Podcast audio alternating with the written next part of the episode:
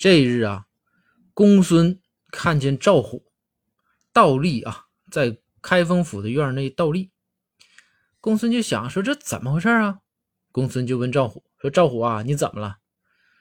赵虎不说话。这公孙一想，这明显是在受罚呀。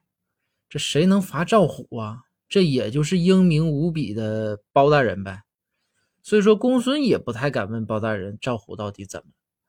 公孙想了想啊。公孙就去问展昭，说：“展昭啊，这赵虎在这罚站是因为什么呀？”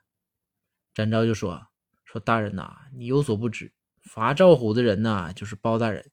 说赵虎犯错了。”公孙说：“什么错啊？你给我讲讲呗，我这人好奇，我也八卦。”这个展昭就说：“展昭说啊，是这样，说那天呢，我们就是开了个会。”给包大人讲了讲，就是最近呢一些案件的侦破。